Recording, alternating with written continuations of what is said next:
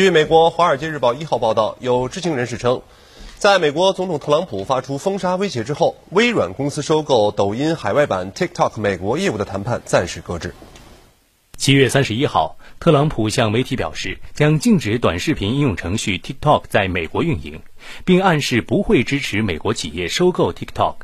据《华尔街日报》报道，白宫内部对此存在分歧，财长姆努钦和国务卿蓬佩奥支持这起收购。消息人士称，由于白宫方面态度不明，微软公司与 TikTok 母公司字节跳动的相关收购谈判暂时搁置。TikTok 美国区总经理凡妮莎·帕帕斯发布视频，呼吁 TikTok 的用户继续支持该公司，并表示 TikTok 不会离开，将在美国长期运营。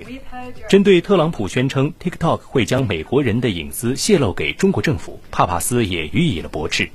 And when it comes to safety and security, we're building the safest app because we know it's the right thing to do. 目前，TikTok 在美国的活跃用户在三千万左右。有报告认为，在不被美国封杀的情况下，今年 TikTok 的美国用户数量将达到四千五百万，明年有望超过五千两百万。